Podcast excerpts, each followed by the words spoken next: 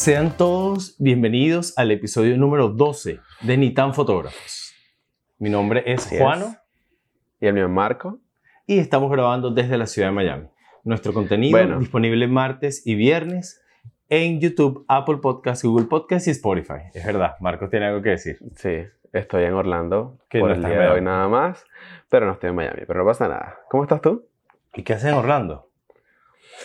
Bueno, para los que no saben, mis papás viven en Orlando eh, y ya tenía un buen tiempo sin verlos. Me estaba volviendo loco en mi casa y dije, conchale, por lo menos voy a ir a visitarlos y, y en verdad no hemos salido ni nada y hemos tomado las precauciones posibles, pero conchale, tenía que visitarlos y aquí súper estoy. bien. Me Claro. traje todo igual, súper responsable. Chamo, si no te, metías en tremendo pleito conmigo. Sí, pero nada, todo chévere. ¿Cómo estás tú? Muy bien, nosotros deberíamos hacer, cuando ya tengamos muchos episodios, deberíamos hacer uno que sea como, ¿cómo, o sea, qué significa trabajar con Juano?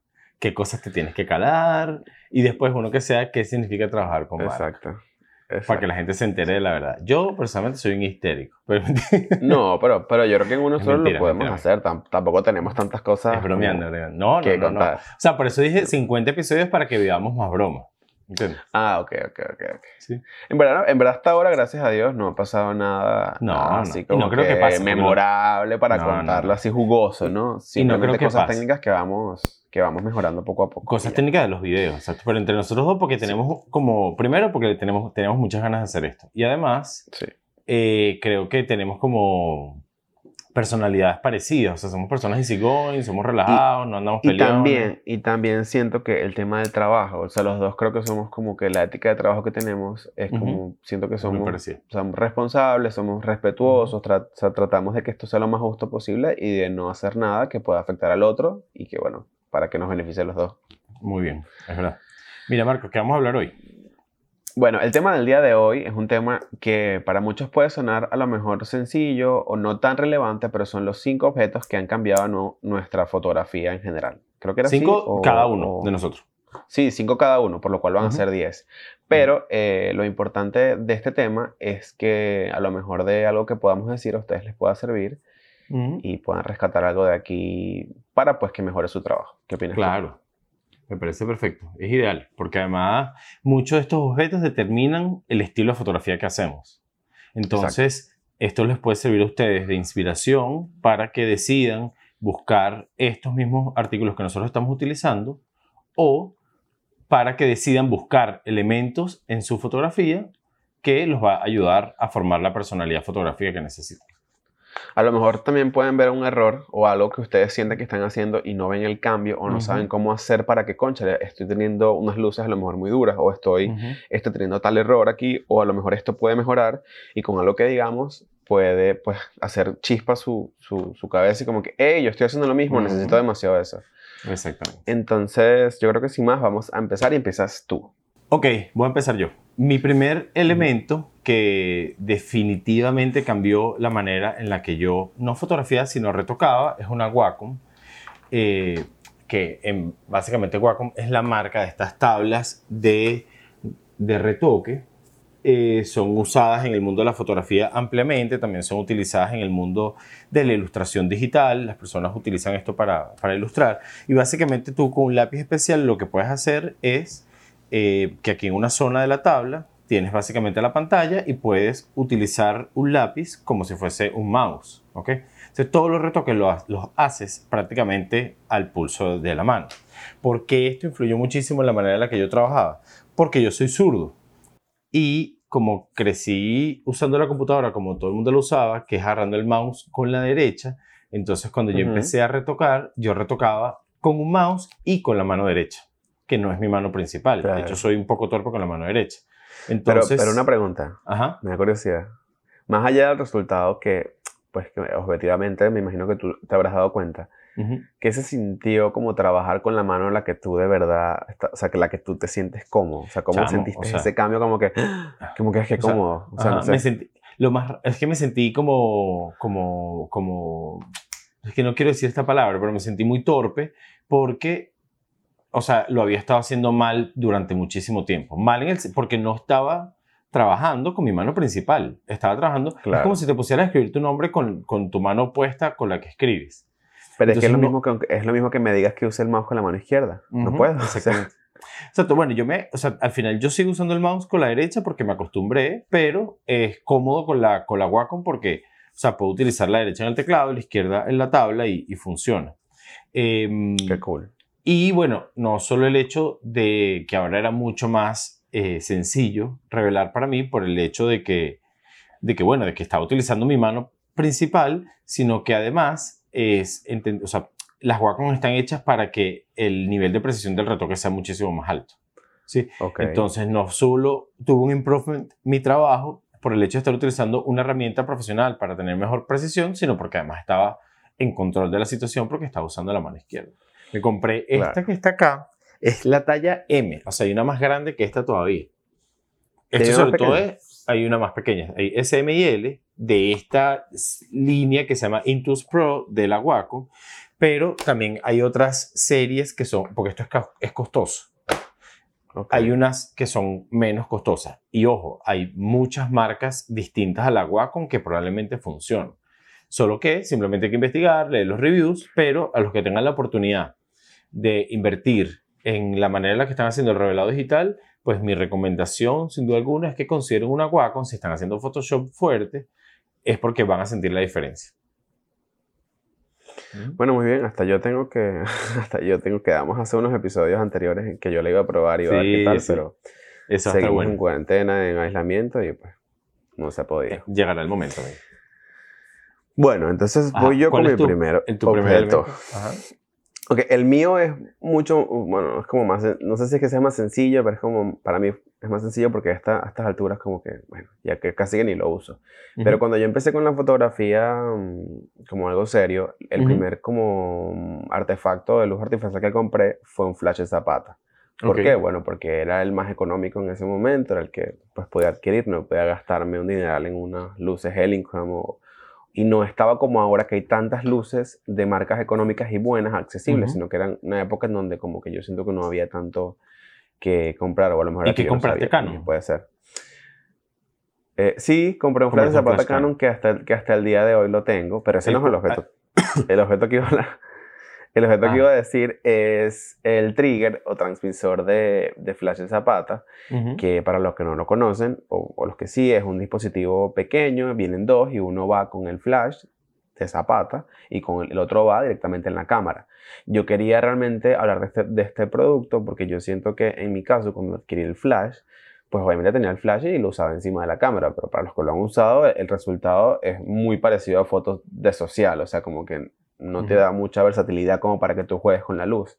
Entonces, en ese momento yo descubrí que había como un movimiento de personas que usaban esta dinámica del transmisor con el flash de zapata y tenían aparte un trípode, también había como un dispositivo que yo tenía de plástico que iba en el trípode, iba el flash y tenía como el huequito inclusive para meter la, Em, los paraguas, tenía varios paraguas y con eso yo realmente empecé a trabajar seriamente y el resultado cambió muchísimo. Bueno, porque como les digo, no es lo mismo tomar a lo mejor un retrato o alguna foto con el flash encima de la cámara que tomarla ya, pues obviamente poner el flash donde tú quisieras.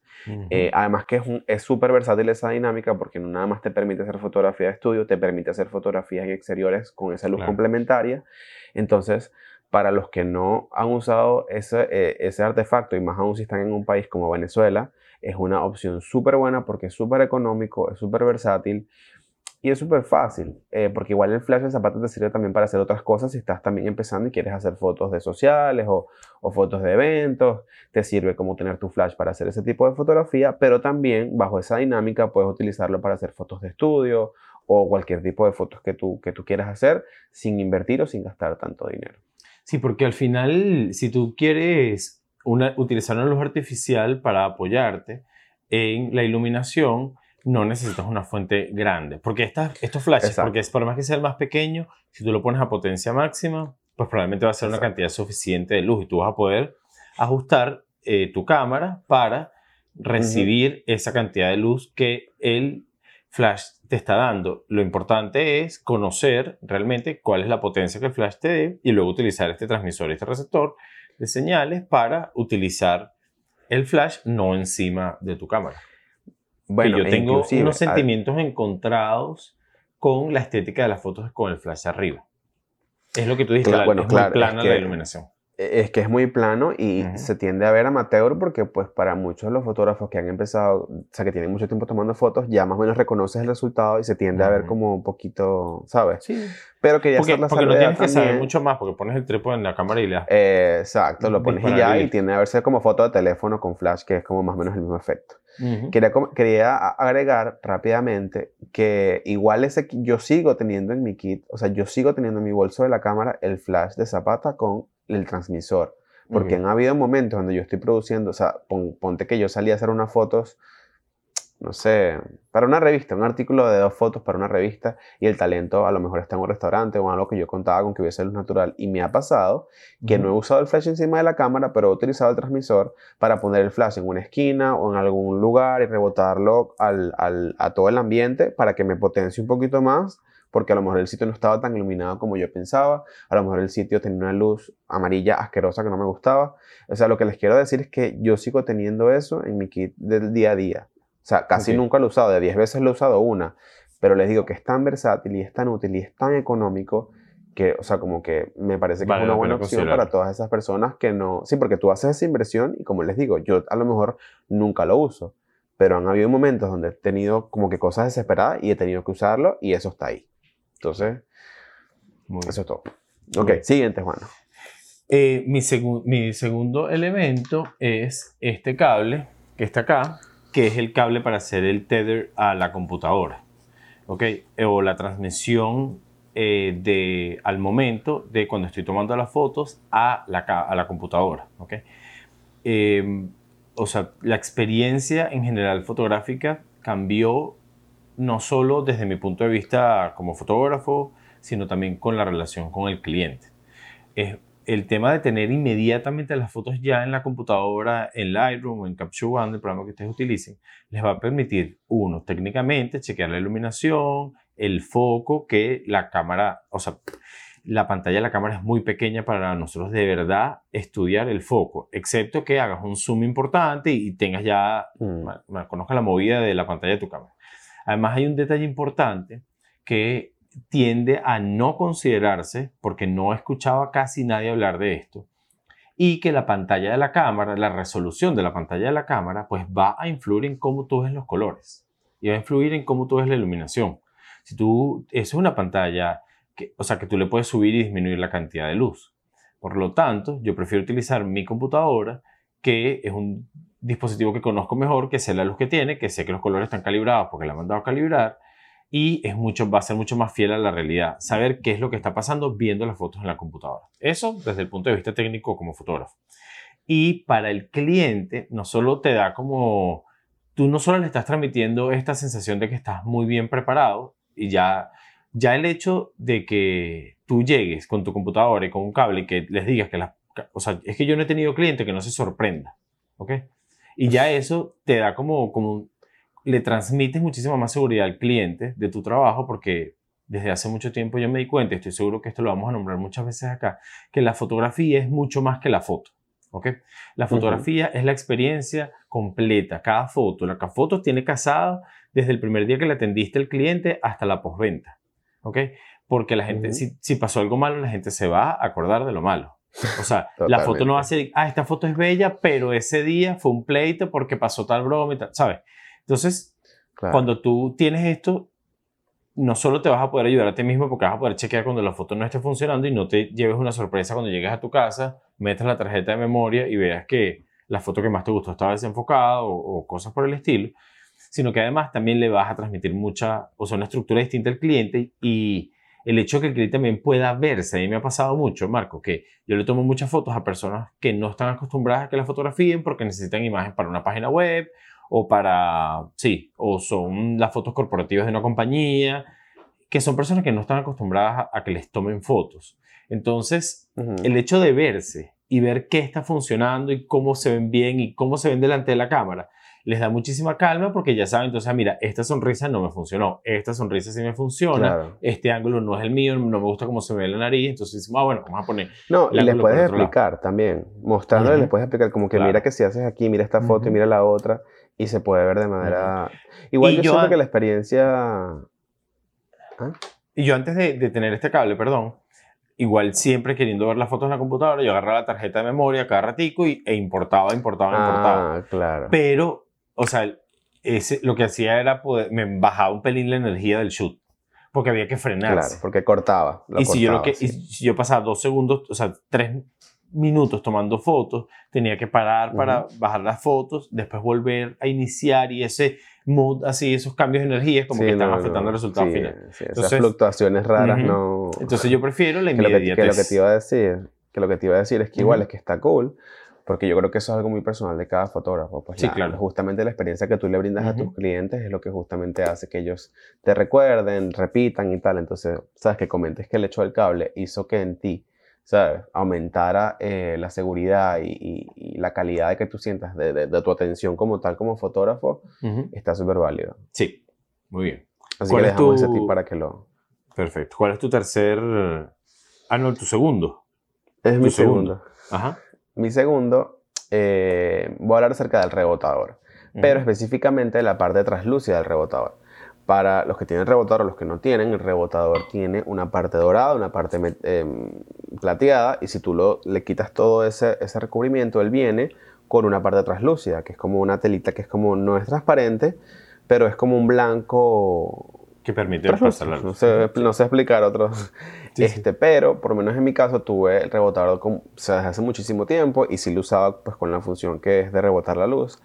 Pero eh, luego que empecé a trabajar más con luz natural propiamente dicha, luego que me mudé de país y todo esto, me di cuenta, eh, pues empecé como a entender más la, función de la luz, la luz cenital y cómo a veces hay luces fuertes que se filtran de alguna u otra forma si estás en un exterior y no te gusta o sientes que te marca un contraste como feo que a lo mejor puede ser no favorecedor en ciertos momentos para el modelo o la persona. Y cuando empecé a usar la parte translúcida, pues mi vida cambió. ¿Por qué? Porque siento que tuve, o sea, para mí inclusive está más cómodo controlar la luz que entra, que no me gusta, que ponerle una luz artificial de alguna u otra forma. Claro. ¿Por qué? Porque si usas el rebotador, ya sea la parte plateada o la dorada, estás agregando una luz que no siempre es tan fácil de controlar. O sea, la intensidad o la dirección es como que te, te pones a parir. Entonces, a mí me gusta muchísimo el tema de este rebotador con la parte translúcida porque siento que, por ejemplo, si estás a las 12 del mediodía o a la 1 y tienes esa luz horrible, o sea, el cambio que te produce las luz, o sea, esa luz em, reflejada en el rostro de la persona sin el rebotador, a cuando le pones esta parte translúcida es completo. O sea, yo he hecho fotos en playa actualmente en una hora horrible y tan solo con el uso de, este, de esta parte translúcida he obtenido fotos increíbles, o sea, que me han gustado muchísimo solamente con el cambio con, esa parte translúcida. También que a lo mejor es algo sencillo, algo que a lo mejor la gente no, pero es que el cambio es demasiado radical. Sí. También es interesante decir que muchas personas, ¿sabes lo que tocas decir? Tienes dos opciones cuando estás tomando fotos en exteriores y tienes el sol en condiciones particulares. O agregas con el rebotador una luz extra, rebotando luz sobre el modelo, o suavizas la luz que le está, la luz que le está incidiendo naturalmente. El detalle eh, es que cuando haces la incidencia directa de la luz a través del rebotador, eh, muy probablemente la modelo va a estar, la va a pasar muy mal porque va a sentir mucho más calor porque tiene una segunda luz cayendo encima y además muchas veces ah, le afecta muchísimo en la vista y eso complica un poquito el shoot. Y hay una ley eh, en la fotografía que cuando agregas una luz, agregas una sombra. Eso es ley. Entonces, agregar esa segunda luz porque utilizar un rebotador para, para iluminar un, un, lado del rostro o a la persona es, es considerado otra fuente de luz. Entonces, eso puede generar otra sombra que te va también a molestar. Entonces, es muy interesante porque al final ese soft, o sea, esa parte interna del, del rebotador, lo que está haciendo es suavizando la luz, la está difuminando, que es lo mismo que hacen las nubes cuando, con la luz del sol cuando el día está nublado. Entonces, es muy buena técnica para, para porque no, no, siempre vamos a poder tener eh, las fotos a la hora que queremos. O sea, no es lo ideal es que las fotos sean a las 8 de la mañana cuando el sol está saliendo y, a veces que no se puede y solo tienes la 1 de la tarde, que la luz es terriblemente cenital. O, me, pasa, no sé si te pasa a ti, me pasa, me pasa y justamente les doy la salvedad porque, exacto, como tú dices, tienes estos dos picos de, de, de, horas, tanto en la mañana o al final del día, pero si vas a hacer unas fotos importantes y necesitas tiempo para producirlas porque hay una cierta cantidad de cambios o necesitas tiempo para que, o sea, de producción, conchale, limitarte tanto por las horas a veces puede ser contraproducente porque puede que no termines el trabajo en el tiempo estipulado. bueno, de hecho, en, en el, dos episodios atrás, cuando tuvimos acá a Alejandro Trémola, hablábamos de que él y yo tenemos eh, pronto una portada para OK Venezuela. Y es una portada que no voy a decir con quién es, pero eran tres celebridades venezolanas y es en la playa. Eran, no, son, porque esa Son, exacto. Son tres celebridades venezolanas en la playa. Y tú dices, bueno, ok, vamos a ver. O sea, no es lo mismo fotografiar a una modelo tranquilita que es fotografiar tres celebridades en la playa. Entonces, porque la producción es mucho más grande, porque son más personas, o sea, es mucho más delicado el resultado final, porque además es la portada de una revista entonces, no, eso no, si tú te vas, aquí en Miami ahorita está oscureciendo como a las 7, ponte que a las 7 ya no haya la luz suficiente, tú no puedes empezar esa foto a las 6, porque una hora muy probablemente no va a ser suficiente para hacer eso. Exacto. Entonces, si tú dices, ah, bueno, voy a empezar a las 4, ya a las 4 la luz está en un ángulo no necesariamente favorable. Entonces, es este tema de utilizar estos elementos que por más que Marco lo, llama como sencillo, pero es que la utilidad y el beneficio es tan alto que deja de ser sencillo. La utilidad es demasiado. Claro, pero digo que es sencillo porque son cosas que uno con el tiempo, o sea, con ensayo y error, con el tiempo, o sea, tú vas aprendiendo a lo mejor, bueno, o a mí, en mi caso, pues que no tuve la, una formación toda estructurada, pero a mí me costó, me costó muchísimo llegar a eso, por eso lo comparto. Entonces vamos con tu tercero. Perfecto. Mi tercer elemento lo tengo acá y esto sí es, si tú pensabas que el robot era sencillo, esto sí es sencillo. Mira, esto me lo compré yo hace muchos años atrás porque a mí me estuvo ocurriendo un efecto rarísimo y es que a mí se me estaban partiendo las tarjetas de memoria. O sea, ¿por qué? No hay explicación todavía en mi cabeza. Eh, yo siento que o la sacaba como un torpe del, del, muchas veces de la cámara. Yo de verdad no conseguí nunca la explicación. El caso es que en ánimos de cuidar mis tarjetas de memoria, porque uno invierte dinero, porque no son necesariamente baratas, conseguí este estuche que al final, mira lo que al final tú guardas como las tarjetas de memoria y es, es duro. Y entonces, esto es como la Biblia de Juan, el fotógrafo porque aquí están, o sea, aquí están mis tarjetas de memoria y no se dañan y más nunca se me partieron. Yo no sé si era que yo las tiraba en el bolso, se maltrataban en el bolso de la cámara, pero esto fue, o sea, determinó un cambio importante porque ya está, dejé de gastar dinero, mucho dinero en tarjetas de memoria. Pues no son necesariamente baratas. Bueno, yo lo certifico porque tengo uno exactamente igual y no se me partieron las tarjetas, pero mi vida cambió porque no hay nada más cómodo que tener un estuche donde tengas todas tus tarjetas y que lo puedas llevar a todos lados. Y ordenado, que no pase nada. Y ordenado, y ordenado. Porque a veces es como, como miércoles, que hice yo aquella tarjeta de memoria? ¿Tú no has perdido fotos? Pues se te perdió la tarjeta de memoria. Pues una vez. No, no, gracias a Dios que yo no he tenido nunca problema con tarjetas de memoria. Creo que lo más cercano fue que una vez una como que se me medio dañó. Porque no sé si les ha pasado esto a alguien, pero o sea, tú no puedes borrar fotos seleccionadas de la, de la, de, la, tarjeta. O sea, si tienes, ponte de las fotos de la 1, del 1 al 30 y borras del, del, de la número 15 a la número 25, si borras eso, directamente en la tarjeta. A mí me pasó una vez, cuando tomé las fotos, luego usando la tarjeta, se volvió un desastre, hubo fotos que no encontré, se me perdieron y tuve que implementar como que un archivo y desde entonces como que yo vacío todo, formateo. O sea, no, no modifico lo, que está dentro de la tarjeta. Sí, entonces como que gracias a Dios eso me pasó hace muchísimo tiempo y nunca lo volví a tocar porque me cagué. Entonces, por, en ánimos de ordenar y cuidar nuestras tarjetas de memoria, ese es mi tercer elemento. ¿El tuyo? Entonces, voy yo con mi tercer. Em, y es em, mi lente macro 100 milímetros 2.8. Ok. Ese lente, hasta ahora, o sea, no quiero decir que es mi favorito porque lamentablemente no es el que más uso, o sea, no es el que es más versátil ni es el que más dinero le he sacado. pero, no es nada eh, versátil. No es nada versátil. Pero los quiero llamar, a, o sea, lo, lo saqué para comentarlo porque a todos los que son amantes de los retratos muy, muy, muy cerquitas, con planos muy, muy, muy cerquitas, que quieren tomar fotos de maquillaje o fotos de detalle de texturas o cosas del rostro o cualquier otra cosa que, les guste, fotografía macro, por ejemplo, este lente es el indicado. Eh, no es tan luminoso como me hubiese gustado, pero bueno, como bien sabrán, comprar o adquirir un lente no es tan económico. Eh, pero este lente me cambió la vida porque yo, como les digo, soy fan o, o me gustan mucho estos planos y antes intentaba sufriendo obtenerlos. Eh, y como dice así en macro, eh, bueno, en mi caso era como que decía macro, yo decía, bueno, tal, pero como que fue fotografía macro, pero al final yo lo que quiero es un detalle, pero es lo mismo. O sea, realmente es fotografía macro lo que yo quería este, obtener. Y el lente o cambió mucho de, de, mucho, mucho de mi dinámica de trabajo con los retratos porque no nada más puedes hacer macro, tú te puedes tener tu distancia bien y tú puedes hacer tus fotos sin necesidad que sean macro, pero si te quieres acercar y quieres realmente obtener un detalle muy, muy, muy, muy cerquita, pues bueno, este es el lente indicado. Me recuerdo que justamente antes de comprar el lente, creo que estábamos hablando justamente de eso en la... ¿Te acuerdas? Sí, claro. ¿Cómo se llama ¿Cómo fue que se llamó ese evento? Ese se llamaba el foro... En una expo, una expo, ¿no? Sí, Foro Expo 2019 de la tienda ABC Store, que son amigos, por cierto, un fuerte abrazo. Exacto. El evento estuvo súper cool y había bastantes como vendors y estaban como para que tú probaras y usaras. Y yo estaba todavía indeciso en cuál lente iba a comprar y bueno, lo comento porque estaba justamente con Juan hoy decidiéndome y al tiempo lo compré y bueno, esa es mi, esa es mi recomendación. Ese lente súper bueno, chévere y... Quería eh, agregar un temita técnico y hablaste un punto muy importante y es el tema de la luminosidad de los lentes. Y lamentándolo mucho por temas de óptica, los lentes a medida que tienen mayor distancia focal, y esto es un 100 milímetros que es bastante, tienen menor luminosidad. Eso es parte de la propiedad de los lentes teleobjetivo. Entonces, bueno, ese es el costo a pagar, pero por tener una buena distancia focal y además que sea macro, pues, que puedas enfocar estando así de cerca.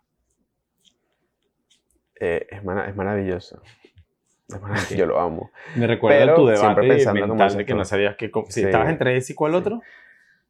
Eh, creo que yo tenía este, la verdad yo tenía este en el medio. Había uno un poco más costoso que no me acuerdo cuál era, creo que también era uno Canon. Y tenía de, de, de, o sea, de la opción más abajo, eh, no sé si era Tamron o era, o era Sigma. Era una de estas líneas de lentes que no, o sea, que no son ni Canon ni Nikon, sino que era de estas líneas de, de, productos de fotografía que sacan como un poquito de todo, que también era como súper luminoso, chévere.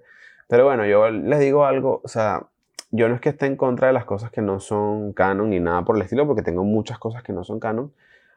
Pero no sé, nunca he comprado, nunca he comprado un lente que no sea Canon y entonces como que creo que todavía no he roto como esa brecha para, para inventar y tampoco conozco a alguien cercano que tenga uno que no sea Canon para probar, entonces no me quise arriesgar, al final terminé comprando Canon. Bien, chévere. Y ya. Me parece bien. voy con mi cuarto elemento y, y, chévere que estemos hablando de lentes porque yo también voy a hablar de un lente. Eh, yo que soy retratista mm, comercial, por decirlo de una manera, eh, pasé mucho tiempo adicto al lente 50 milímetros 1.4, pero mucho, muy adicto al 50, usándolo para todo, hasta para lo que no debía. De hecho, este video lo estoy grabando con 50, con ese 50. Okay. Pero em, cuando cambié de cámara, eh, me compré un 85 milímetros. Em, y ahí sí cambió bastante la estética de mis imágenes. Sobre todo porque al igual que los teleobjetivos, a medida, a medida que son más largas, o sea, que son mayores las distancias focales que tienen los lentes, disminuye la luminosidad, también disminuye la profundidad de campo. Entonces, podía lograr efectos de desenfoque mucho más duros, o sea, bokeh mucho más fuertes, con, a la misma, con la misma apertura que usaba un lente 50 o un lente 24-70, algo así.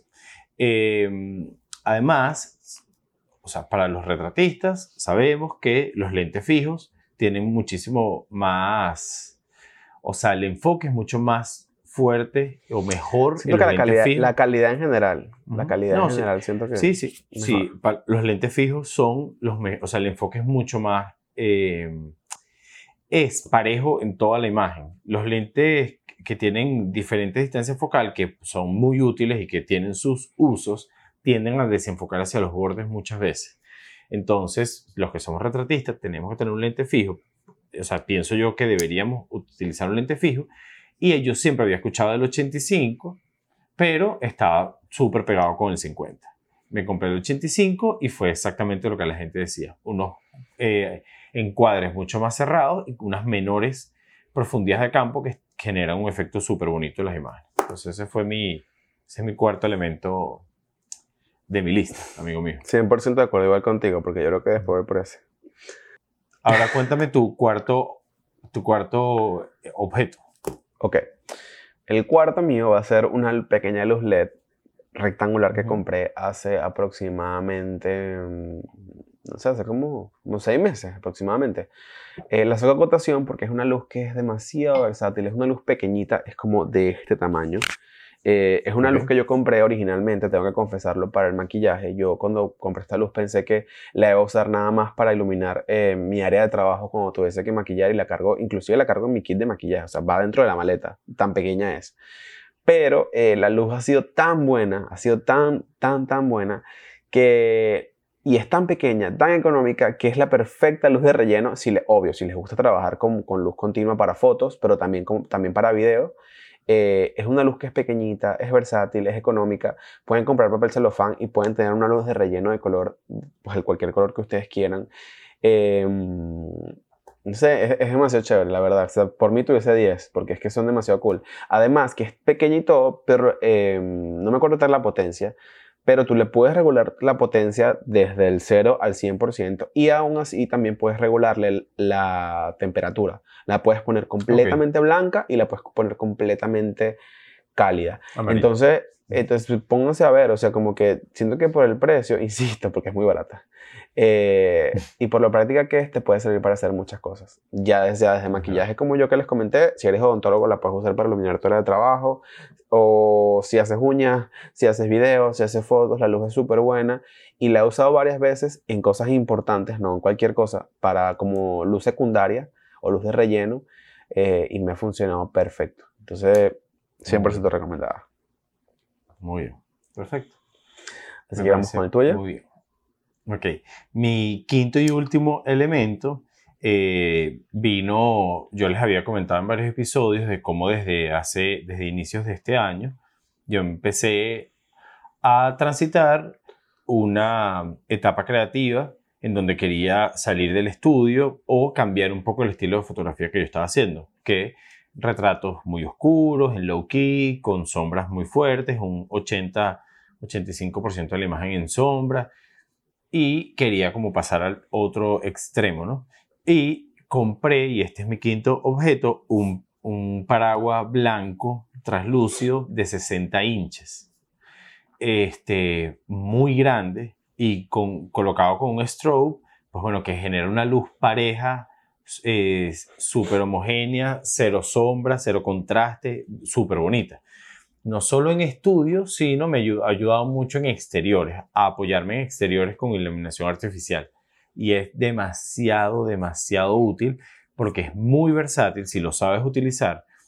Hay muchísimos esquemas de iluminación que, que pronto podemos hacer un capítulo de, esquemas de iluminación artificial que más nos gusten, pero con este, o sea, colocándole cartulinas negras atrás para que no ilumine los fondos, eh, colocándolo en diferentes ángulos, hasta me genera sombras en los rostros que uno no se pudiese imaginar que un umbrella tan grande pueda generar sombras en el rostro si lo mueves bien, o sea, si lo colocas en la dirección correcta lo puedes lograr. Pues yo normalmente estaba utilizando un octa de 60 inches, pero un octa Elincrom que tenía los bordes en negro. O sea, que lo que salía era el, Solamente la forma del octo. de luz. Pues. Ajá, la forma del octo. Pues.